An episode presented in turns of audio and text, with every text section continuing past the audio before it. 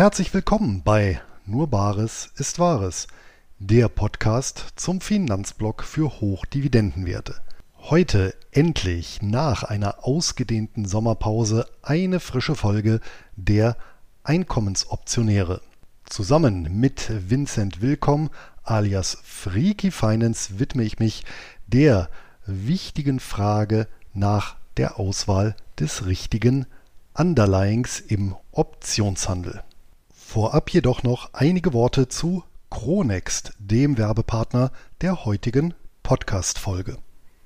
Was macht Lebensmomente so wertvoll? Es ist die Knappheit, das schlichte Verstreichen von Zeit. Und die lässt sich immer noch am schönsten an werthaltigen Chronographen ablesen. Ich selbst beispielsweise erfreue mich tagtäglich an meinem Fabrikat aus dem traditionsreichen Glas Hütte. Wer mit dem Gedanken spielt, sich einen edlen Zeitmesser zuzulegen, sollte das Angebot von Chronext sondieren.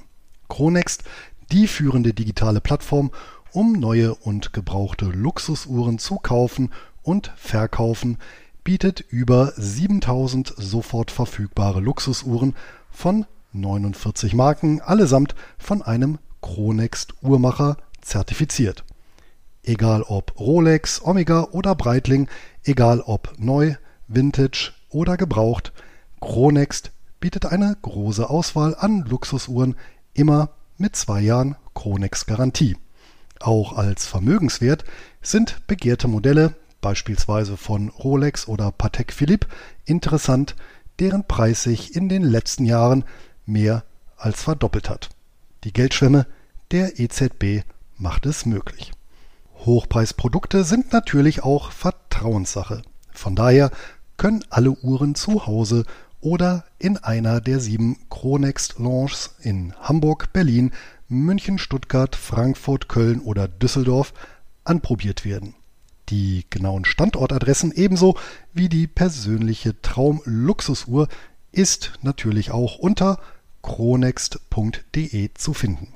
Und mit dem Code BAR 150 spart ihr 150 Euro auf eine Uhr ab 3000 Euro Bestellwert. Nochmal zu notieren, der Code lautet BAR 150. Dieser und die Informationen zu Chronext sind auch nochmal in den Notizen zur Folge vermerkt. Und genau dorthin gebe ich jetzt zurück. Ja, hallo und herzlich willkommen zurück hier auf YouTube bei unserem ähm, gemeinsamen Format die Einkommensoptionäre. Auf der anderen Seite mein Kollege und Partner in diesem Format, Luis Pazos. Hallo Luis, wie geht's dir? Hallo Vincent, danke der Nachfrage. Mir geht's ganz hervorragend und ich hoffe, du konntest die Sommermonate genießen, auch wenn zumindest die Sonneneinstrahlung hierzulande etwas unterdurchschnittlich ausgefallen ist.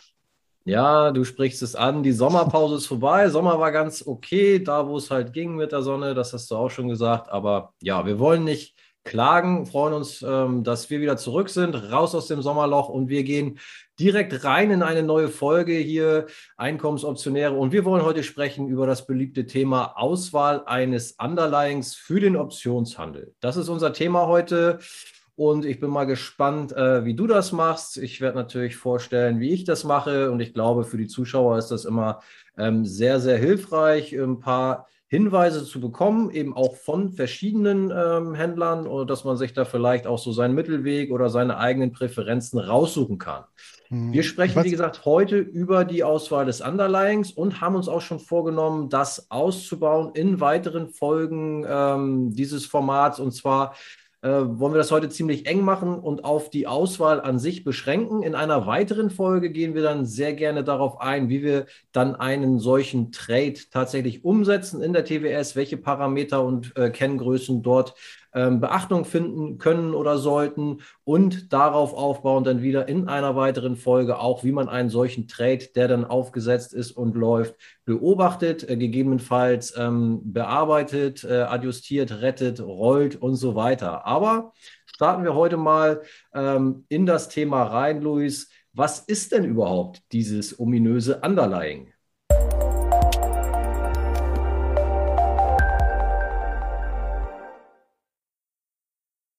Ja, das Underlying ist ja letztendlich das, von dem die Option ja den Namen hat oder das Derivat, also von derivare ableiten auf Lateinisch, da kommt ja der Begriff her.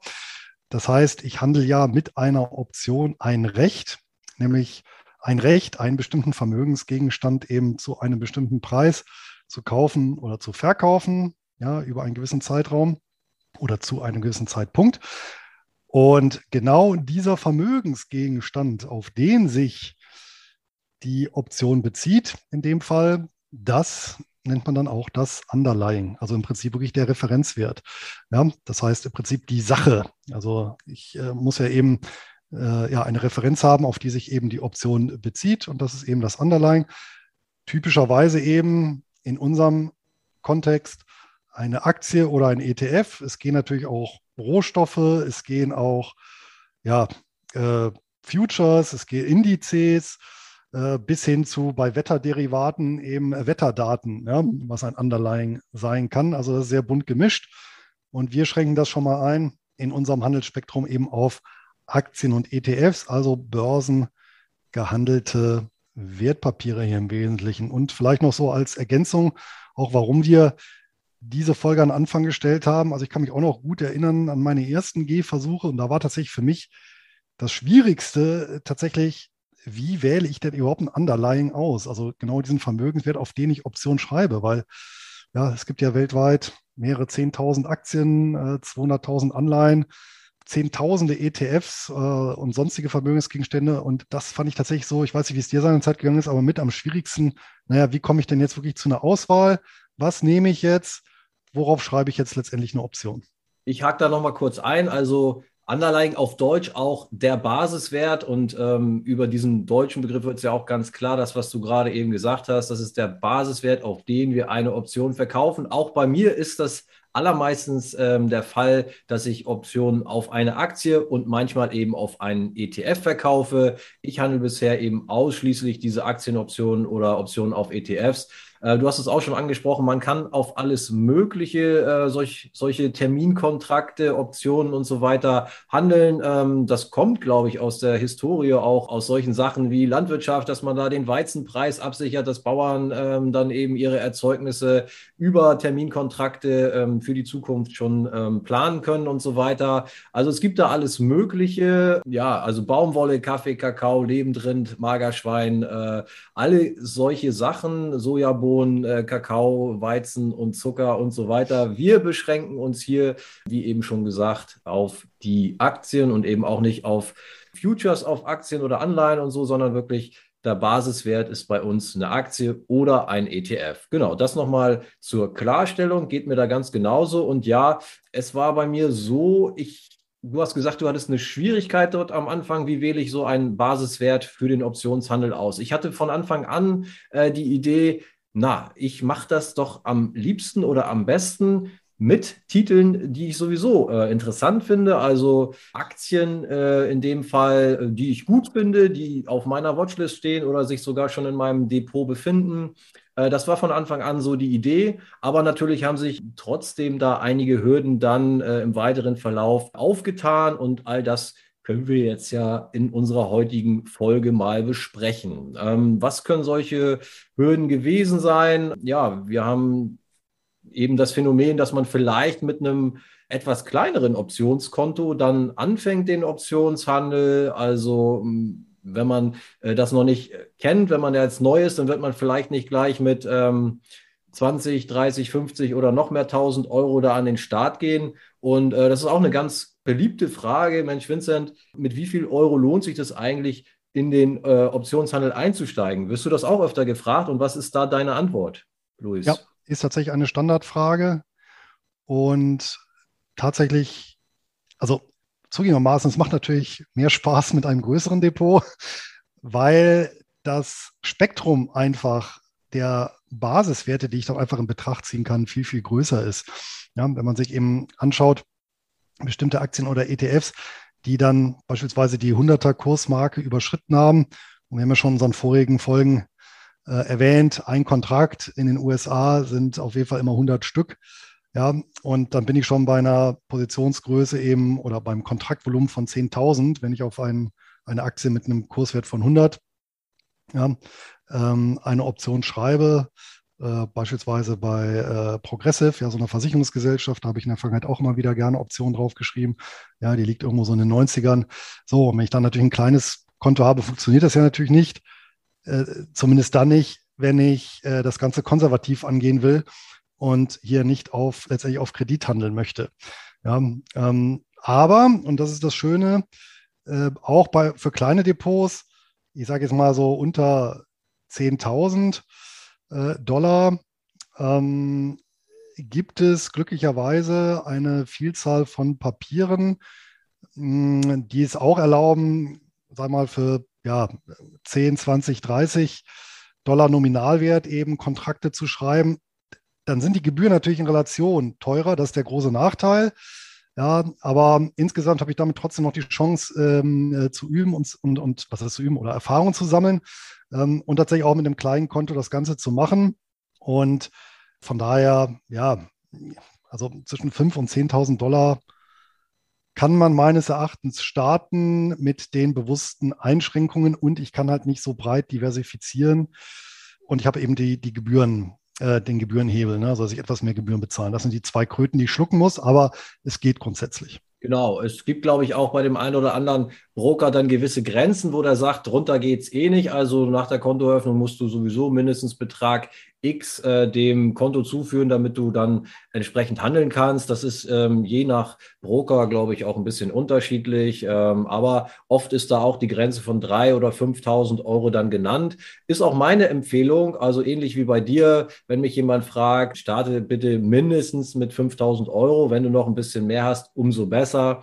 Aber mit 5000 Euro kann man die ersten ja, Erfahrungen tatsächlich dann sammeln. Man ist schon sehr eingeschränkt, ähm, gerade wenn man dann auch noch cashgedeckt erstmal handeln möchte, was wahrscheinlich auch dringend zu empfehlen ist für einen Anfänger, ähm, kann man dann eben sehr leicht ausrechnen, was in so ein äh, Depot mit 5000 Euro reinpasst. Du hast es ja eben schon ein Rechenbeispiel gegeben, wie man das ausrechnet. Also die laufenden Puts äh, und dann ähm, schenkt man dem den jeweiligen Strikes dort Beachtung und überlegt sich, was passiert, wenn alle angedient werden würden. Hält das ähm, meine Depotgröße aus? Kann ich das aus dem Cash-Bestand dann tatsächlich direkt bezahlen im Falle der Andienung aller Puts, die gerade laufen? Ähm, der Broker oder die Broker gewähren uns auf Wunsch auch äh, ein, ein sogenanntes Margenkonto, wo wir dann auch einen Kredithebel einsetzen können. Das heißt, wir könnten theoretisch auch, ich glaube, das ist mal ungefähr das Vierfache der Cash-Einlage oder überhaupt der, ähm, der Fund-Einlage. Das muss nicht nur in Cash oder kann nicht nur in Cash stattfinden. Also man kann auch ungefähr vom Volumen her das Vierfache seiner Einlage handeln aber ähm, das sollte man als Anfänger nicht unbedingt in großem Maße in Anspruch nehmen. Es ist, empfiehlt sich trotzdem, direkt ein Margenkonto für den Optionshandel zu eröffnen. Es ginge ja auch mit einem äh, Cash-Konto. Aber mhm. äh, wie siehst du das, Luis? Ich würde sagen, auch wenn man äh, den Margenhebel gar nicht groß in Anspruch nehmen möchte, empfiehlt es sich ja trotzdem äh, direkt mit einem Margenkonto zu starten, oder? Wie ja, siehst du das? Würde ich äh, mit dem heutigen Wissen genauso machen. Ich habe es tatsächlich nicht gemacht seinerzeit, aber dann doch recht schnell umgestellt, obwohl ich die Margin gar nicht in Anspruch nehme, also den Kredit, ähm, einfach aus Bequemlichkeitsgründen. Ich habe eben den großen Vorteil mit einem Margin-Konto, dass ich zum Beispiel äh, Währungstransaktionen, ja, also wenn ich Euro überweise und ähm, dann zum Beispiel in US-Dollar tausche, weil ich US-Optionen handeln möchte, ja, ähm, dass ich dann ähm, das Geld oder auch US-Aktien ja dann sofort verfügbar habe. Beim Cash-Konto muss die Transaktion, äh, wie der Broker sagt, gesettelt werden. Äh, das kann dann mal zwei Tage dauern. Ist halt nicht ideal. Also ich bin, habe eine wesentlich höhere Flexibilität beim Margin-Konto, ohne dass ich irgendwelche Nachteile habe, weil, wie gesagt, den Wertpapierkredit muss ich ja nicht in Anspruch nehmen. Vielleicht noch ein Tipp äh, für kleinere Konten, hm, aber das ist nochmal ein Thema, das können wir vielleicht nochmal separat in einer eigenen Folge aufnehmen. Die Alternative äh, ist natürlich, da kann ich es natürlich ganz genau berechnen pro Position ähm, im Vorhinein, was ich, was an möglichem Verlust auftreten kann. Das ist dann, wenn ich nicht einzelne Puts, sondern sogenannte Bull-Put-Spreads oder kurz Spreads handle. Ja, also quasi die Position direkt durch ein Gegengeschäft zu einem niedrigeren Strike absichere. Das wäre dann natürlich auch noch so eine Empfehlung. Und dann kann ich auch bei einem kleinen Konto auch mit nominal großen Wertpapieren handeln, ohne in die Margin zu laufen, ne? also ohne einen Kredithebel nutzen zu müssen. Ja, sehr guter Hinweis. Die Spreads äh, würde ich aber tatsächlich nochmal gesondert behandeln. Ja. Ähm, guter Hinweis, dass man über den Weg dann tatsächlich eben auch mal eine Tesla-Aktie, wenn man es dann unbedingt will, handeln kann, wenn man dann eben ähm, ja das Gegengeschäft gleich mitmacht. Gut, da haben wir aber das Problem, in Anführungsstrichen kommt man jetzt auch nicht ganz so schnell hin, wahrscheinlich mit einem kleinen Anfängerkonto, aber da müssten wir den ähm, Olaf Scholz-Topf, die berühmten 20.000 ähm, Euro Verlust dann mit berücksichtigen, immer, dass wir da nicht irgendwann drüber hinweg wegkommen. Und es kostet natürlich äh, ein bisschen Rendite natürlich auch, aber Absicherung kostet immer Rendite. Aber du hast es gesagt, es ist äh, margenschonend und man kann eben auch größere ja, Titel dann handeln, wenn man das dann unbedingt will, über diesen Weg. Sehr guter Hinweis. Dann ist jetzt eben die Frage, was kann einem noch passieren? Wir waren bei den Hürden. Also wir können nur bestimmte Aktiengrößen, sag ich mal, vom Nennwert der Aktie handeln, vom aktuellen Kurs wenn wir eben berücksichtigen, dass wir ein kleineres Konto haben. Dann gibt es äh, wahrscheinlich eine, eine, Reihe Aktien, die dieses Kriterium erfüllen, aber vielleicht dennoch nicht so sehr interessant sind äh, für eine Put-Option, weil die Prämie einfach irgendwie nicht stimmt. Das liegt dann ganz oft daran, dass es vielleicht eine Aktie ist, die nicht so sehr volatil ist oder eben einen, einen sehr kleinen Nennwert hat. Wenn du jetzt überlegst, dass es eine Aktie ist, die vielleicht irgendwie was nur um die 10 Dollar äh, kostet, dann ist es meistens eben auch so, dass die Prämien sehr gering sind. Und ist dazu noch die Volatilität in der Aktie relativ gering, dann kriegst du nahezu gar keine Prämie, wenn du auch nur ein Stück weit weg vom aktuellen Kurs den Put verkaufen willst und solche Sachen. Das heißt, wir haben mehrere Hürden bei der Underlying-Auswahl, aber das wollen wir heute ein bisschen aufklären, wie man dann ja. trotzdem äh, zu einem Ergebnis kommt und äh, fröhlich einen Put verkaufen kann. Willst du da vielleicht irgendwo einsteigen und ansetzen und vielleicht mal deine Vorgehensweise schildern? Ja, gerne. Also letztendlich hangele ich mich an meinem persönlichen Entscheidungsbaum lang, äh, den ich mir so über die Zeit etabliert habe. Den habe ich auch immer mal schriftlich für mich fixiert, damit ich ihn auch nicht vergesse. Ähm, und wenn wir anfangen ganz oben, dann ist natürlich erstmal die erste Frage, möchte ich, also erstmal grundsätzlich, und wer unsere, unser Format verfolgt, der weiß ja, ich handle ausschließlich Cash-Secured Puts beziehungsweise Covered Calls. So, und wenn ich an dem Punkt bin und ich erstmal entscheiden muss, naja, möchte ich einen Call äh, schreiben oder einen Put und ich bin auf dem Call-Ast, dann ist die Auswahl relativ einfach, weil ein Covered Call kann ich ja nur dann schreiben, wenn ich den entsprechenden Basiswert im Portfolio habe, sonst wäre er nicht covered. Hm, da muss man aber auch sagen, auch da kann sich ja durchaus die Volatilität im Laufe der Zeit ändern. Das heißt, äh, auch, auch bei mir ist regelmäßig vorgekommen und kommt vor, dass ich beispielsweise Titel im Portfolio habe, wo ich einfach mal Monate warten muss, bis ich dann einen Call schreiben kann, ähm, weil sich das äh, ja auf dem aktuellen Niveau beispielsweise nicht lohnt. So ein Fall ist manchmal momentan ähm, äh, Omega Healthcare beispielsweise, die Volatilität ist sehr niedrig, die Prämien sehr niedrig und da lohnt es sich einfach nicht, einen Call meines Erachtens nach meinem Modell zu schreiben. Das heißt, der Titel bleibt im Depot. Ja, und erst dann, wenn die Prämien etwas attraktiver werden, dann bin ich auch gerne mal bereit, die Laufzeit zu verlängern, also dann statt 30 Tagen da mal 45 oder 60 Tage zu nehmen ja, und dann eben einen Call da drauf zu setzen. Also Calls relativ einfach, da muss ich ohnehin das nehmen, was da ist. Ja, und relativ einfach abzuhandeln. Gehen wir zum anderen Zweig, zu dem Putz. Da kommt folgende Fallunterscheidung. Also mit Vorliebe schreibe ich Putz auf ETFs. Warum ETFs? Weil ich dort eben das Einzelwertrisiko eliminieren kann. Und zwar gleich auf zweifache Weise. Erstens, ich verhindere damit, ja, dass wenn eine Einzelaktie, Stichwort Wirecard, insolvent geht, dass ich da einen herben Verlust erleide, wenn ich dann eben darauf einen Put geschrieben habe. Das zweite ist, solche Themen wie ja, Veröffentlichungstermine muss ich nicht beachten.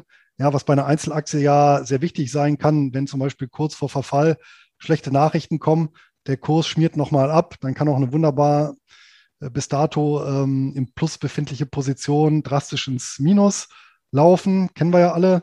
So, und das entfällt natürlich auch bei ETF, weil sich das natürlich über die Vielzahl der Titel im ETF verteilt und letztendlich keine Auswirkung hat. Wenn wir jetzt bei den ETFs sind, muss man natürlich sagen, ähm, ein Modell, was über lange Zeit wunderbar funktioniert hat, was, was ich auch persönlich favorisiere, ist wirklich marktbreite ETFs heranzuziehen. Beispielsweise Klassiker ähm, der SPY, der äh, von Spider, äh, der S&P 500 ETF auf den besagten Aktienindex, konnte man eigentlich ja, über viele Monate, Schrägstrich Jahre sehr gut Putz drauf schreiben. Ja, der Index hat einen langen Track-Rekord. Ich kann mir sehr genau ausrechnen, naja, wie oft läuft da mal mehr als 5% im Minus oder 10% ins Minus. Ja, und vor diesem Hintergrund war es eben, ähm, ja, finde ich auch ein super Einsteigertitel eigentlich, um darauf eben Putz zu schreiben. Mit dem Haken, jetzt steht er natürlich bei deutlich über 400 Dollar. Das heißt, ein Kontrakt äh, auf den ähm, SPY, ja, dann sind wir gleich mit einem Kontraktvolumen von über 40.000 Dollar dabei. Ja, muss halt eben auch fürs Depot passen. Und da ist jetzt die Volatilität ausgetrocknet und in dem Fall weiche ich dann eben aus auf ja, Branchen- oder Länder-ETFs oder halt andere Indizes, die vielleicht etwas volatiler sind, wie Small Cap ETFs als ähm, Ersatz, weil ich da eben äh, die Möglichkeit habe, noch vernünftige Prämien zu realisieren und trotzdem noch die Vorteile von einem ETF mitzunehmen, wobei ich dann natürlich ganz klar den Nachteil habe, ich habe dann eben eine Branche, ein Land, ja, bin dann also etwas spitzer aufgestellt. Das heißt, wenn ich den Titel mal angedient bekomme, kann es natürlich auch mal sein, ja, dass er vielleicht mal eine längere Zeit im Minus ist, ähm, bis ich dann wieder beispielsweise Calls draufschreiben kann. Ja, das ist halt so die meine Standard-ETF-Strategie und wir können gleich nochmal auf die Kriterien eingehen, ähm, nach denen ich dann innerhalb dieser ETFs auswähle, weil ETF ist ja auch nicht ETF. Und im Grunde gehe ich dann ähnlich dann auch bei Einzelaktien vor. Ja, wobei ich halt wirklich gesagt, bevorzuge ich ETFs. Ist es bei dir denn ähnlich? Bei mir, ja, um bei den ETFs gerade kurz zu bleiben, ähm, ja, sehr gutes Beispiel, was du schon gesagt hast. Wir haben nicht das Problem mit den Earnings. Ähm, wir haben nicht das Problem, dass ein ETF sehr wahrscheinlich, also kein großer, der, also S&P oder ähm, auf dem Russell oder ähm, auf dem QQQ, also ähm, Nasdaq, ist es relativ unwahrscheinlich, dass die mal so über Nacht so zweistellige äh, Kurssprünge machen, so wie das ja durchaus mal vorkommen kann, ähm, ja, bei, bei einem Earnings Call, dass da irgendwie Nachrichten schlecht aufgenommen werden, äh, wenn ein, wenn ein Unternehmen Zahlen berichtet, dass da doch sehr große Kurssprünge nach oben und nach unten vorkommen können. Das haben wir bei großen, breiten ETFs eigentlich eher nicht. Genau, die, die ich da alternativ zum Spider noch handle, habe ich auch gerade genannt und zum Beispiel auch im Stillhalterbrief ähm, sehr äh, beliebt oder äh, immer wieder angewendet sind auch diese kleineren äh, Sektoren-ETFs oder Länder, Branchen-ETFs, was du auch gerade schon gesagt hast. Genau, ansonsten konzentriere ich mich ja auch viel auf äh, Einzelaktien und ähm, da kann ich ja gerne kurz berichten, dass dann eben, also was ich auch jedem Anfänger empfehlen würde, was wir auch schon eingangs gesagt haben, am liebsten handle ich doch äh, Optionen auf Werte, die ich sowieso interessant finde, die bei mir auf der Watchlist sind, ähm, weil sie eben gewisse äh, Kriterien erfüllen und ich äh, nichts dagegen hätte, sie ins Depot aufzunehmen. Das heißt, so eine, so eine Watchlist ist eigentlich, ich nenne es auch immer so ein bisschen meine Schatzkammer, weil ähm, wenn ich da viele Werte drin habe, dann habe ich die ähm, einfach auch in der TWS-Watchlist drin und, und schaue dann ähm, an gewissen Tagen, wenn ich äh, Optionen verkaufen will, ob die vielleicht gerade ein bisschen ähm, schwächer notieren und dann äh, steigt vielleicht auch gerade die äh, implizite Volatilität, also die erwartete Schwankungsbreite in der Aktie und das würde wiederum bedingen, dass man eine höhere Prämie in dem Moment kommt. Wenn es aber nach wie vor eine Aktie ist, die interessant ist, das würde also heißen, wenn jetzt nicht gerade die Meldung kommt, dass der Laden komplett dicht macht oder irgend wirklich eine, eine richtig krasse Horrormeldung, äh, meistens sind das ja so äh, Sachen, wo der Markt denn schon ähm, deutlich drauf reagiert, wenn das einfach nur Gerüchte sind oder Sachen, wo man denkt, okay, das interessiert morgen über äh, sowieso keinen mehr und dann erholt sich ja so eine Aktie auch sehr schnell von einer, äh, von einer schlechten Nachricht. Und das sind so die Momente, wo man dann eben ähm, reingehen kann mit einem Put-Verkauf und ähm, eine ordentliche Prämie wahrscheinlich ähm, abstauben kann. So, ähm, wie kommt man jetzt eben zu so einer Watchliste? Das ist natürlich sehr, sehr individuell. Weil äh, jeder von uns wahrscheinlich ähm, andere Maßstäbe anlegt an seine Aktien, die er gut findet und so weiter und so fort. Das heißt also, wie man am Ende diese Tools, die ich gleich kurz vorstellen werde, für sich anwendet, muss jeder selber wissen, auf was er dann, denn dort äh, Wert legt. Aber ich nenne die gerade kurz mal, weil es immer wieder äh, gefragt wird auch. Ich würde die kurz auch einblenden, wenn ich gerade hier den richtigen Knopf finde. Also zum einen haben wir, ähm, kennen wir wahrscheinlich hier in der Community ganz gut den Aktienfinder. Ja, hier gibt's verschiedenste Parameter, die man einstellen kann. Wie gesagt, das sind keine Empfehlungen, was jetzt hier drin steht. Das ist einfach eine Voreinstellung. Dann kommen hier ähm, Aktien nach den Maßgaben raus und die kann man sich dann hier unten im Detail angucken. Ja, ganz viele verschiedene Parameter. Man kann hier sehr viel umstellen, machen und tun. Aktienfinder äh, gibt es grundsätzlich auch in einer kostenlosen äh, Variante, wer da mal reinschnuppern will. Ich finde es ein ähm, gutes Tool, um hier zu filtern. Ich habe auch ähm, ja, die Bezahlvariante, ja, und dann hat man eben die, die volle Power des Tools. Das ist eine Geschichte. Wie gesagt, auf die Parameter, die hier einzustellen sind, ja, da muss jeder selber wissen, was ihm wichtig ist, ob er eine Marktkapitalisierung äh, ab einer bestimmten Größe haben will oder, oder, oder. Das ist hier sehr, sehr vielfältig. Dann nutze ich noch den Dividendenkalender Pro Plus von Krawattenlos. Ähm, ist ähnlich, aber auch doch irgendwie anders. Ähm, kann auch noch andere Sachen, wo man auch dann sein Portfolio mit tracken kann. Aber man kann auch in die Aktienauswahl hier gehen. Ähm, ich zeige es mal hier, ja. Also da gibt es auch ganz, ganz viele verschiedene ähm, Tab hier Tabellenreiter äh, und auch Spalten, wonach man filtern und machen und tun kann.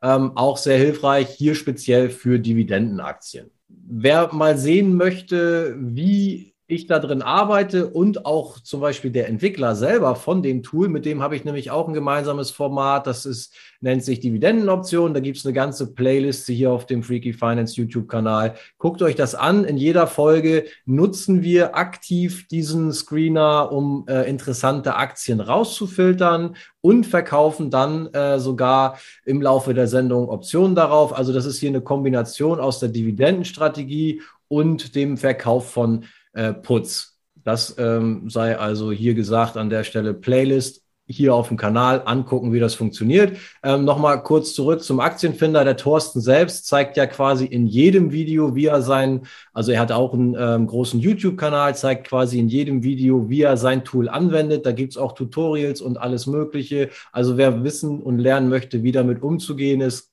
findet hier sehr, sehr viele Videos bei ihm selber auf dem Kanal und so weiter. Dann komplett kostenlos, beziehungsweise ähm, auch in der kostenlosen Variante jeweils anwendbar, aber eben auch in Bezahlvarianten, die dann entsprechend mehr können, sind die bekannten Seiten Finvis, äh, Market Chameleon und Barchart, ja. So, wo, wo gucke ich da was? Hier ganz einfach bei Finvis zum Beispiel. Hier gibt es einen Stock Screener. Ja, da geht man hier auf Screener, dann meinetwegen auf All. Also dann hast du hier alle möglichen Parameter, äh, die du einstellen kannst. Wir haben es vorhin zum Beispiel gesagt, ja, äh, wir wollen nach einer gewissen Preisrange nur gucken, weil unser Depot kann nur äh, Werte ab bis, ich sag einfach mal 60 Dollar, ja. Dann ähm, wählt man hier natürlich nicht over, sondern irgendwie under, genau hier. Also äh, zum Beispiel unter 50 Dollar sucht er jetzt nur Werte raus, ja. Und dann ist es, wie gesagt, ähm, jedem selbst überlassen, wo lege ich die Grenze mit der Marktkapitalisierung, ähm, was sind mir ansonsten noch für Parameter wichtig, ob äh, ein bestimmter gleitender Durchschnitt ähm, erreicht ist oder ich schon länger drüber liege und, und, und. Also es ist sehr, sehr vielfältig. Da muss jeder einmal gucken, was ihm hier äh, wichtig ist. Und je mehr man einschränkt, umso kleiner wird die Anzahl der Aktien, die einem hier rausgeschmissen wird. Und irgendwann ähm, ist es dann überschaubar und dann guckt man halt eben, ob dort Aktien dabei sind, die einen sowieso ansprechen oder man äh, vertraut dann diesem Filterergebnis und schaut einfach mal, dann äh, überträgt man quasi diese Aktien in die TWS und schaut, äh, ob es dann ordentliche Prämien für eine gewisse Laufzeit gibt und so weiter. Das würden wir dann ja nochmal in einer anderen Folge besprechen, welche Laufzeiten wichtig ist, was eine anständige Prämie ist, was ein äh, vernünftiges oder ein schlüssiges äh, Rendite-Risikoprofil dann bei so einem Verkauf von so einem Put ist. Aber das ist jetzt erstmal die reine Filtergeschichte. Hier hat man ganz, ganz viele Möglichkeiten und das eben auch in, in, in der Form, in der Phase hier noch völlig kostenlos, um hier auf Aktien zu kommen, die einen dann hilfreich sein könnten beim Verkauf von Shortputs. Genau, das ist äh, die Sache bei, bei Finvis.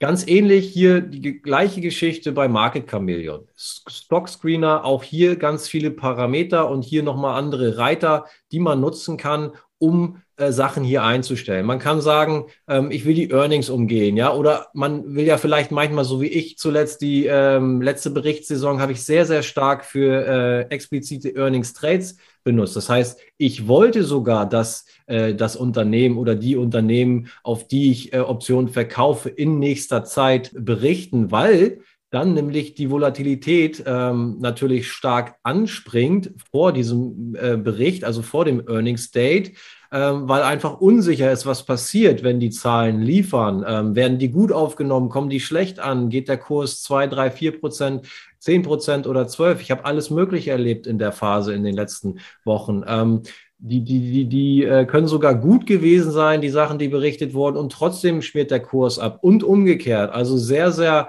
undurchsichtig, aber mit starker Volatilität verbunden. Und dann, wenn ich das entweder vermeiden will oder explizit reinfiltern will, kann man das machen und so weiter und so fort. Also ganz viele verschiedene Möglichkeiten auch hier. Also was ich hier ähm, sehr aktiv nutze bei Market Chameleon ist dieser Earnings-Filter. Ich schaue hier, ähm, ich will also wissen, wenn ich heute Nachmittag eine Option verkaufe, ähm, berichten die heute Aftermarket Close oder morgen Before Market Open. Danach filter ich dann. Dann will ich natürlich auch ein bestimmtes Optionsvolumen haben und eine bestimmte Marketkapitalisierung. Ähm, ich will nicht auf irgendeine so Frittenbude eine Option verkaufen, sondern eben auf eine möglichst, ähm, ja, große, so wie Oracle. Ja, kennt wahrscheinlich jeder. Hier äh, 250 äh, Millionen oder äh, Marketkapitalisierung, äh, Milliarden. Und dann äh, weiß man, das ist jetzt nicht allzu klein. Äh, Option-Volumen zeigt er jetzt nicht an, weil wir außerhalb der Handelszeiten sind. Und dann wird hier außerdem angezeigt, ähm, wie hat die Aktie nach den letzten ähm, Zahlen reagiert, was wird hier äh, vorausgesagt an möglicher äh, Bewegung nach oben und nach unten. Und daran kann man dann schon sehen, äh, so wie hier Fuel Cell zum Beispiel. Ja, die sind jetzt dran. Ähm, da da soll es dann bis zu 10 Prozent runtergegangen sein letztes Mal und die forecasten hier eine Bewegung zwischen 15 Prozent plus und minus so. Äh, das ist natürlich, äh, da ist dann ein bisschen Musik drin und da wird es sicherlich sehr hohe Prämien dann geben, wenn man da aktuell einen Put drauf verkaufen würde. Also das einmal hier zum Beispiel, wie man das auch nutzen kann, explizit für Earnings oder eben auch Earnings ausschließen. Dann ähm, Barchart, da gibt es auch so eine, äh, also hier auch einmal für Stocks, also für Aktien, was man filtern kann und sich anschauen kann. Die haben aber auch hier eine Sektion extra für Options, also für Optionen. Ähm, ganz viel interessante Sachen. Wenn wir jetzt wieder nach hohen impliziten, äh, impliziten Volatilitäten suchen, zum Beispiel kann man hier drauf schauen und sich inspirieren lassen. Ähm, wo jetzt die Post abgeht. Wie gesagt, wir sind gerade nicht innerhalb der US-Handelszeiten. Deswegen könnte es sein, ja, dass das jetzt halt alte Daten sind. Aber hier kann man dann schauen, ähm, welcher, welches Ticker-Symbol taucht immer wieder auf. Ähm, das kann man dann mal in die äh, TWS übernehmen und schauen, wie da die Prämien sind. Aber es sollte natürlich auch niemals nur die Prämie allein als einziges Kriterium sein oder die Volatilität, ob ich da eine Option drauf verkaufe oder nicht. Aber über diese ganzen Wege, äh, wir haben auch schon mal eine ganze Folge gemacht, äh, speziell zum äh, IV-Rank und zum IV-Percentile, also beziehungsweise über die Volatilität allgemein, der Louis und ich, ja. Äh, schaut euch die Folge gerne auch an. Ähm, also da kommt man hier über verschiedene Filterkriterien, Wege und Reiter dann auf Aktien, die man sich mal näher anschauen kann, wenn man das dann möchte. Genau. Und vor allem Ansonsten, bei Barchart halt äh, der große ja. Vorteil hier, deswegen das nutze ich sehr gerne, das Instrument und die Seite, ähm, insbesondere eben die ETFs. Und da findet man wirklich eine Fülle an ETFs, auf die man sonst gar nicht kommen würde. Was machst du hier? Popular ETFs oder welchen, welchen Ja, zum Beispiel als, als Vorauswahl, wir haben ja gesagt, eine Vorauswahl ähm, orientiere ich mich natürlich schon an der Volatilität, aber natürlich nicht als einziges Kriterium. Aber wenn du nochmal zurückgehst auf Options und dann auf IV Rank und IV Percentile beispielsweise und ah, dann hier. auf den Reiter genau ETFs.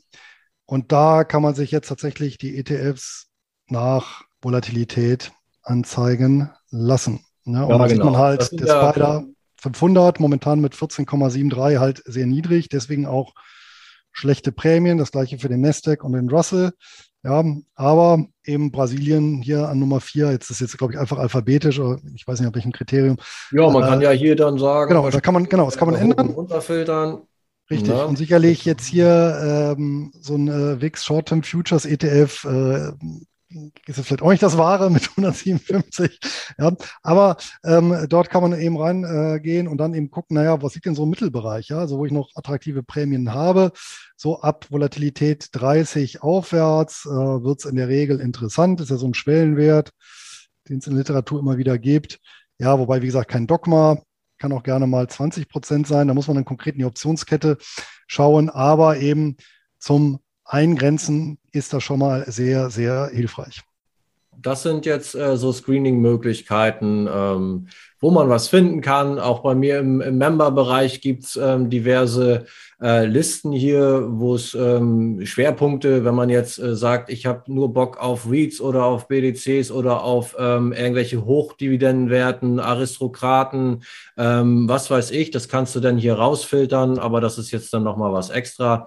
Also auch hier und auch bei dir im Member-Bereich gibt es ja wahrscheinlich einige ähm, Listen und so weiter mit interessanten Aktien. Und da kann man über solche Sachen, wo man was hat, was man selber interessant findet, kann man dann eben auch immer mal in die TWS umswitchen und gucken, ob es da gerade lohnt, eine Option drauf zu verkaufen. Also das ist, wie man überhaupt jetzt erstmal eine Watchliste sich selber zusammenstellen kann. Und auch die TWS selber übrigens. Da kann man ja auch äh, easy eine Watchliste anlegen, aber auch ähm, sogenannte Screener äh, sich einstellen. Wenn man hier oben auf das Plus geht, dann kann man zum einen äh, hier Watchlisten anlegen und äh, man sieht hier auch schon, dass ich Watchliste und Watchliste 2 und so weiter habe. Ja, da geht man hier unten auf neue Watchliste oder eben auf neuen Scanner. Ja, dann ähm, sagt man, was möchte ich denn hier scannen?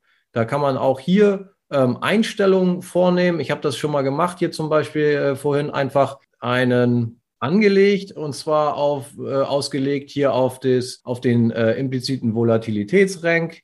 Und dann gibt es hier auf der Seite mit den niedrigsten und hier auf der rechten Seite dann ähm, mit 100. Und da kann man sich natürlich dann auch irgendwo ein gesundes Mittelmaß rausfiltern oder gucken, welche Werte einen dort interessieren und dann direkt in der TWS checken, äh, die Optionskette aufrufen und äh, checken, ob es dann entsprechende Prämien gibt, die einem zusagen und äh, wenn es dann so ist, auch ähm, die entsprechenden Optionen drauf verkaufen. So, Watchlist hier und so weiter, ja, die kann man sich hier direkt in der TWS an anlegen, wenn man dann mal was gefunden hat über die anderen Seiten, die ich eben vorgestellt habe oder eben durch irgendwelche Screener hier direkt in der TWS. Also die TWS ist sehr mächtig, wenn man sie versteht. Ich kann hier bei weitem auch nicht alles, aber es gibt hier sehr, sehr viele Möglichkeiten, eben auch Underlyings zu finden und auch äh, zu speichern in solchen Watchlisten und dann für seinen Optionshandel anzuwenden. Genau, kann ich auch nur dringend empfehlen, weil es eine unheimliche Zeitersparnis ist.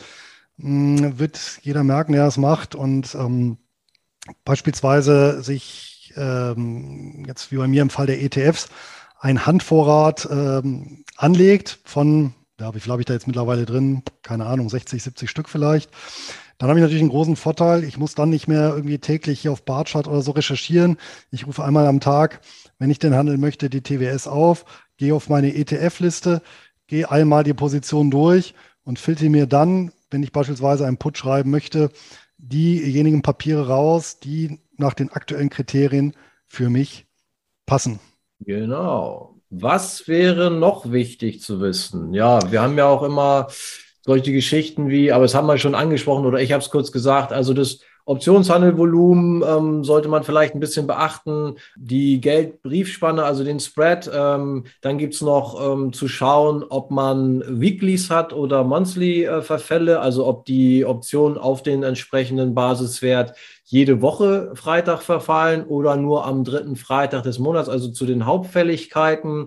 Das kann wichtig oder interessant sein, ähm, wenn man zum Beispiel rollen möchte oder einen Trade adjustieren möchte, wenn man dann eben nur die Möglichkeit hat, vier Wochen äh, im vier Wochen Rhythmus weiter nach vorne zu springen statt wöchentlich, ist aber auch gar nicht so wild. Also äh, das sind alles nur persönliche Vorlieben oder Sachen, die man vielleicht mit der Zeit äh, mit auf dem Schirm haben sollte. Aber du wolltest auch gerade noch was sagen. Genau, die, ähm, ich kann auch nur empfehlen, sich dann selber solche Parameter zu machen und dann zum Beispiel eben sagen, okay, bestimmte Titel mit unter einer bestimmten Volatilität oder über einer bestimmten Volatilität, die fliegen raus. Ähm, dann auch bestimmte Kursniveaus drunter und drüber fliegen raus, weil auch das gilt zu beachten, äh, hat es ja, glaube ich, vorhin auch schon erwähnt, es gibt ja durchaus Aktien, die beispielsweise bei 5, 6 äh, Dollar notieren. Ja, äh, können auch große Konzerne sein mit äh, durchaus einer interessanten Optionskette. Das Problem ist aber natürlich, die Gebühren beziehen sich auf den Kontrakt, ja, die Gebühren, die der Broker nimmt. Und dann ist völlig unerheblich, ob der Kontrakt über 100 Aktien a 6 Dollar läuft, also ein Kontraktvolumen von 600 Dollar oder über 100 äh, Aktien äh, Amazon ähm, pro Stück halt über 2000 Dollar, ja, also wo ich dann bei 200.000 Dollar bin. Die Gebühren sind identisch und gerade bei Aktien oder allgemeinen Wertpapieren mit einem niedrigen nominalen Kurs äh, würde ich auch noch unbedingt die Gebühren beachten. Und noch ein wichtiger Punkt, ähm, bevor ich das vergesse. Ich hatte ja gesagt, bei den großen oder in der führenden Folge habe ich ja gesagt, große Standardindizes kann ich gut über eine Stop-Buy-Order absichern, weil ich eben einen sehr liquiden Handel habe. Ja, ähm, so dass ich da nicht ähm, ja, über den Tisch gezogen werden kann durch so eine eingestellte Stop-Buy-Order. Das heißt, ich definiere für mich gleich am Anfang den Rückkaufkurs. Das funktioniert bei kleineren ETFs und dazu gehören eben viele Branchen oder Länder-ETFs ausdrücklich nicht. Ja, also hier bitte auf keinen Fall bei so kleiner kapitalisierten ETFs ja, oder auch Aktien mit Stop-Buys arbeiten. Das sehe ich auch immer sehr gut am Spread. Wenn der Spread relativ weit auseinander geht, ja, dann ist schon klar, dann ist das ungeeignet für eine Stop-Buy-Order. Ähm, dann bleibt mir nur eben manuell glattzustellen, wenn es mal gegen mich läuft, oder aber tatsächlich, was wir vorhin gesagt hatten, mit dem Spread zu arbeiten. Das heißt, ja, ein Short-Put mit einem Long-Put ähm, kombinieren und dadurch die Position abzusichern, ist tatsächlich vielleicht sogar bei den eher weniger liquiden ETFs die äh, klügere Wahl dann im Zweifelsfall, weil ähm, auch das hatten wir, ich glaube, im Juli zum Beispiel China-ETFs oder sogar noch äh, China bestimmte Segmente ETFs. Ja, ähm, auch die haben dann mal tatsächlich über Nacht 10, 15 Prozent tiefer eröffnet. Also davor schützt mich dann ein ETF nicht, gerade so ein Branchen-ETF, wenn schlechte Nachrichten kommen oder eben so eine äh, Festlegung der äh, KP Chinas, äh, die dann eben so einen ganzen Sektor mal auf Talfahrt schickt. So ist zum Beispiel geschehen, meine ich, bei den chinesischen Internetaktien. Auch da gibt es einen ETF für, der zu der Zeit gute Prämien geliefert hat. Also auch da ne, Obacht eben bei solchen nicht marktbreiten Titeln. Ja, das sind ja schon fast sehr gute äh, Hinweise für unsere nächste Folge wahrscheinlich, wo wir dann Unbedingt. wirklich mal in die, in die Aufsetzung der Trades gehen und dann können wir ja. gerne nochmal sehr äh, tief reinschauen, was wir da beachten sollten und so weiter. Das ging schon in die Richtung, also klasse Sache. Aber sind wir fast schon durch. Ähm, ja, wer da jetzt so ein bisschen auf den Geschmack gekommen ist oder noch am Anfang seiner Optionshändlerkarriere steht, da möchte ich gerne noch ein paar Hinweise geben, wo es weitere Informationen gibt. Ähm, zum Beispiel hier äh, auf meiner Unterseite ähm, Optionshandel minus Aktienoptionen findet man sehr, sehr viel ähm, ja, Content, was dann auch hier weiter verlinkt ist und so weiter. Da gerne reinschauen. Dann gibt's ähm, ganze Playlists hier auf diesem YouTube-Kanal Freaky Finance. Das heißt Einstieg in den Optionshandel, Grundlagenstrategie und deren Anwendung. Also ziemlich lange Playlist hier schon und auch konkret meine Trades, meine Optionstrades. Hier kann man mir stundenlang über die Schulter gucken, wie ich Trades aufsetze und ähm, handle, weil es immer wieder gefragt wird. Auch diese ganze Klickreihenfolge, die wir wahrscheinlich nächstes Mal auch besprechen. Ja, was muss ich machen, wenn ich so ein, so ein Put verkaufen möchte und so. Hier kriegt man dann schon ein gutes Gefühl, was da so passiert. Und eine Sache hatte ich noch. Ja, man kann natürlich dann auch ein bisschen auf die Charttechnik gucken, ist nicht so ganz mein Thema, aber äh, wenn mir dann zum Beispiel mal gar nichts eingefallen ist, dann äh, kann man hier auch nach, äh, zum Beispiel nach dem Hammer-Signal bei Finvis filtern. Also es kann ja wirklich alles mögliche. Dann geht man hier auf, auf Technical oder All, wie auch immer, Candlesticks, Hammer-Signal und dann schmeißt er einem hier raus, ähm, welche Aktien zuletzt einen Hammer ausgebildet haben. Hier kann man es vielleicht schon in der Voranschau, äh, Vorschau sehen, sonst äh, mache ich es mal groß. Ja, hier sieht man die letzte Kerze äh, ist ein ziemlich gut ausgeprägter Hammer. Und ähm, davon hatte ich selber äh, bis vor kurzem relativ wenig Ahnung, habe da auch wieder eine ganze ähm, Serie oder äh, ja, Playlist zusammengestellt, zusammen mit dem Raik Mandel hier, der da viel zu erklärt. Und da habe ich mir äh, unter anderem hier dieses Hammersignal äh, abgeschaut. Und ich muss sagen, bis jetzt, das kann natürlich Zufall sein und ist nicht repräsentativ, aber bis jetzt hat äh, jeder Put, den ich aufgrund des Hammersignals verkauft habe, hat auch gut funktioniert.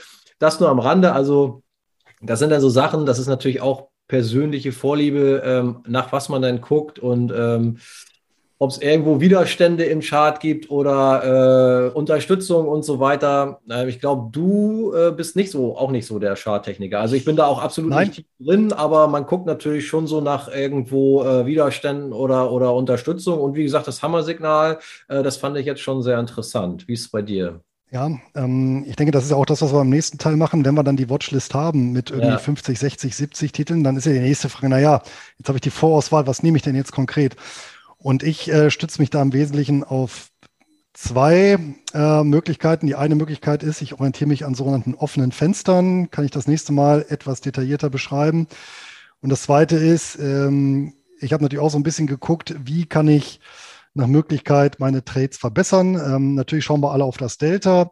Das heißt, nach der Wahrscheinlichkeitstheorie, wenn alle Rahmenparameter so bleiben, wie sie sind, ähm, ja, um das zusätzlich noch etwas zu verbessern, schaue ich natürlich, das ist natürlich, schaue ich nach bestimmten Trendindikatoren, ähm, die sie so im Laufe der Zeit so ein bisschen rauskristallisiert haben, weil hier habe ich den Vorteil, ich kann quasi sehr schnell aus meiner Vorauswahl eine konkrete Auswahl machen, weil ich mir das auch grafisch in der TWS anzeigen lassen kann. Und konkret nutze ich den, ähm, das MACD-Histogramm, den RSI-Indikator und den Stochastik-Oszillator äh, hört sich jetzt hochgestochener an, als es eigentlich ist. Das sind eben so drei zusätzliche Trendsignale. Ja, das klappt eben auch als zusätzliches ähm, Merkmal ganz gut. Ja, sehr cool. So relative Stärke und sowas ist, äh, denke ich, auch ganz gut oder überverkauft und so weiter. Offenes Fenster hört sich auch gut an, so ähnlich. Äh, der, der Reik hatte doppelte Böden und Untertassen. Offenes ah. geht ja auch in, in die Richtung. Also ich glaube, das wird eine super interessante Folge auch nächstes Mal. Freue ich mich schon drauf. Ich denke, für heute sind wir durch oder hast du noch ein äh, ja, Schlusswort sowieso, aber noch irgendwas, was wir jetzt für den Content dieser Folge brauchen, um das rund zu machen oder willst du den abgesagt. Ich denke, das war, die wesentlichen Punkte haben wir genannt und ja, wir geben mal mit, so als Hausaufgabe für unsere Zuschauer fürs nächste Mal, sich einfach mal so eine Liste für sich persönlich aufzubereiten, vorzubereiten und dann können wir das nächste Mal in der nächsten Folge einsteigen. Wie machen wir auf der großen Liste jetzt eine konkrete Liste für Trades, die wir dann ähm, umsetzen möchten.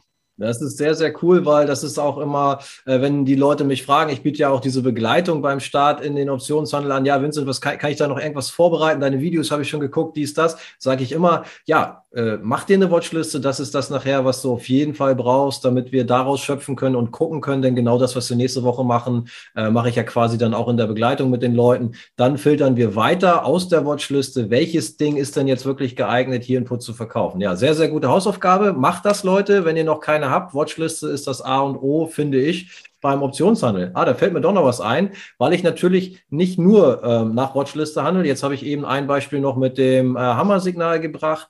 Aber es ist tatsächlich auch manchmal so, ähm, dass ich ähm, ein ganz anderes Ziel habe, beziehungsweise es kann sogar auch mal das Ziel sein, dass man ja sogar aktiv angedient werden möchte. Ne? Das kennst du mhm. wahrscheinlich auch. Wenn du eine Aktie günstig einsammeln willst, ja, dann ähm, ist es natürlich auch erstens wichtig, diese Watchliste zu haben und zu wissen, ja, diese Aktie will ich jetzt haben. Und dann ist es natürlich auch wichtig zu wissen, zu welchem Preis bin ich denn gerne bereit, die aufzunehmen. Dann kann man natürlich da mit seinem Strike ein bisschen äh, der Sache entgegenkommen. Und ähm, das Gute ist dann eben, dass man zusätzlich auf jeden Fall die Prämie äh, kassiert und unter Umständen in vier oder sechs Wochen, je nachdem, zu wann man diesen Put verkauft, äh, von der Laufzeit her, dass man dann günstiger zu dem Zeitpunkt in die Aktie reinkommt über die Option. Man kann natürlich auch Pech haben, dass einem äh, die Aktie nach oben wegläuft, dann kommst du nicht rein, aber du wirst immerhin entschädigt über die Prämie, die du dann ähm, kassiert hast. Das Gute ist ja beim Optionshandel die Prämie, äh, die kassierte Prämie bei einem Verkauf einer Option, die bleibt dir immer, egal was passiert. Es kann eben auch deinen Einstandspreis der Aktie dann nochmal vergünstigen, weil du ja die Prämie vereinnahmt hast. Aber ich habe dich gerade auch schon wieder unterbrochen. Du wolltest noch was sagen? Ja, ähm, richtig, genau. Also das nutze ich natürlich auch. Allerdings ähm, weniger, weil ich gezielt eine Aktie ins Depot haben möchte, sondern das Optionsdepot betrachte ich bei mir tatsächlich ähm, völlig frei von wie soll man sagen, äh, von einer irgendwelchen Bindung zu einem bestimmten Titel. Das äh, mache ich tatsächlich völlig emotionslos. Aber ich nutze das natürlich sehr gerne für die sogenannte Wheel-Strategie, also dass ich mir tatsächlich gezielt bestimmte Titel, ETFs, Aktien, müssen auch keine Dividendentitel sein, andienen lasse. Auch um dann beispielsweise dann äh, Calls drauf zu schreiben, weil ich finde es auch, muss ich sagen, ganz schön, wenn ich eben nicht nur Putz habe, sondern auch einen Teil des Depots eben mit Calls veroptioniere. Also da ähm, zumindest ein bisschen eine Mischung habe. Ja, das ist auf jeden Fall auch sehr gut für das äh, Risikoprofil des Depots. Das honoriert, glaube ich, dann der Broker eben auch und so weiter. Ja, ähm, worauf ich noch hinaus wollte, ist, dass es eben durchaus auch den Fall gibt, gerade zum Beispiel in dem Battle Depot, was viele vielleicht auch kennen, wenn ich mittwochs zusammen mit meinem Kollegen, dem Geldkapitän, da in diesem freundschaftlichen Optionsbattle unterwegs bin. Da schaue ich dann tatsächlich ähm, rein auf die Prämie. Also ähm, da will ich die Aktie natürlich auf keinen Fall irgendwie angedient bekommen. Ähm, da geht es rein um Prämie und da geht es dann darum, Aktien zu finden, die eine hohe äh, implizite Volatilität innehaben und wo es zu dem Zeitpunkt möglichst hohe Prämie gibt, aber wo natürlich trotzdem das Risiko vielleicht irgendwo äh, kalkulierbar ist für dieses kleine Depot und so weiter. Also es kommt sehr, sehr stark eben auf das Ziel an, äh, was ich habe mit einem Optionstrade, äh, wie ich mein Underlying auswähle. Das nochmal abschließend, weil ich jetzt eigentlich die ganze Zeit nur darüber über meine Watchliste erzählt habe und dass ich daraus ähm, dann äh, ja Optionen, die ich verkaufe, generiere. Aber es gibt eben auch den Fall, dass man vielleicht unter Umständen auf jeden Fall mal die Aktie auch angedient haben will. Dann kann man natürlich mit dem Strike ganz anders arbeiten. Oder dass es ähm, reine Prämientrades sind, wo man auf keinen Fall angedient werden möchte eigentlich, aber dass man dann eben auch ein bisschen mehr Risiko eingeht, so wie zum Beispiel mittwochs im Battle und ähm, ja, so ist das. Das sind natürlich ganz andere Aktien dann, die ich nicht unbedingt im Depot haben möchte oder die nicht auf meiner Watchliste stehen, äh, aber die ich dann eben dahernehme, weil sie gerade bestimmte Kriterien erfüllen, um eine hohe Prämie in dem Moment zu kassieren. Ja, ich glaube, jetzt haben wir es wirklich rund. Äh, eine Hausaufgabe habt ihr bekommen, sehr coole Idee. Äh, und dann sehen wir uns ja wahrscheinlich auf jeden Fall in acht Wochen wieder. Dann verkaufen wir Mitte Dezember zusammen hier aus unserer Watchliste oder wie auch immer aus unseren gefilterten äh, Underlyings dann konkret ein paar Optionen. Sehr schön, freue ich mich drauf. Macht's gut bis dahin. Danke, Luis, auch für deine Zeit und deine Expertise. Hat wieder sehr viel Spaß gemacht. Bis zum nächsten Mal. Ciao, ciao. Dito, macht es gut. Bis dann. Tschö. Das war also eine weitere Folge der Einkommensoptionäre. Wir haben heute gesprochen über die Auswahl des Basiswertes beim Optionshandel. Wir haben außerdem in Aussicht gestellt, bitte denkt dran, die nächsten Folgen werden sich darum drehen, wie wir nun konkret aus dieser äh, Watchliste sozusagen einen Trade aufsetzen, also die Umsetzung eines Optionsverkaufs und in der Folge darauf sprechen wir dann darüber, wie man einen solchen Trade dann beobachtet, betreut und gegebenenfalls anpasst. All das erfahrt ihr in den nächsten Folgen bei den Einkommensoptionären. Wenn dir diese Folge gefallen hat, freue ich mich wie immer über einen Daumen hoch. Wenn es Fragen und Anmerkungen zu dieser Folge gibt, dann schreib sie uns in die Kommentare und wir werden antworten. Ansonsten bedanke ich mich fürs Zuschauen und verabschiede mich bis zum nächsten Mal. Ciao, ciao.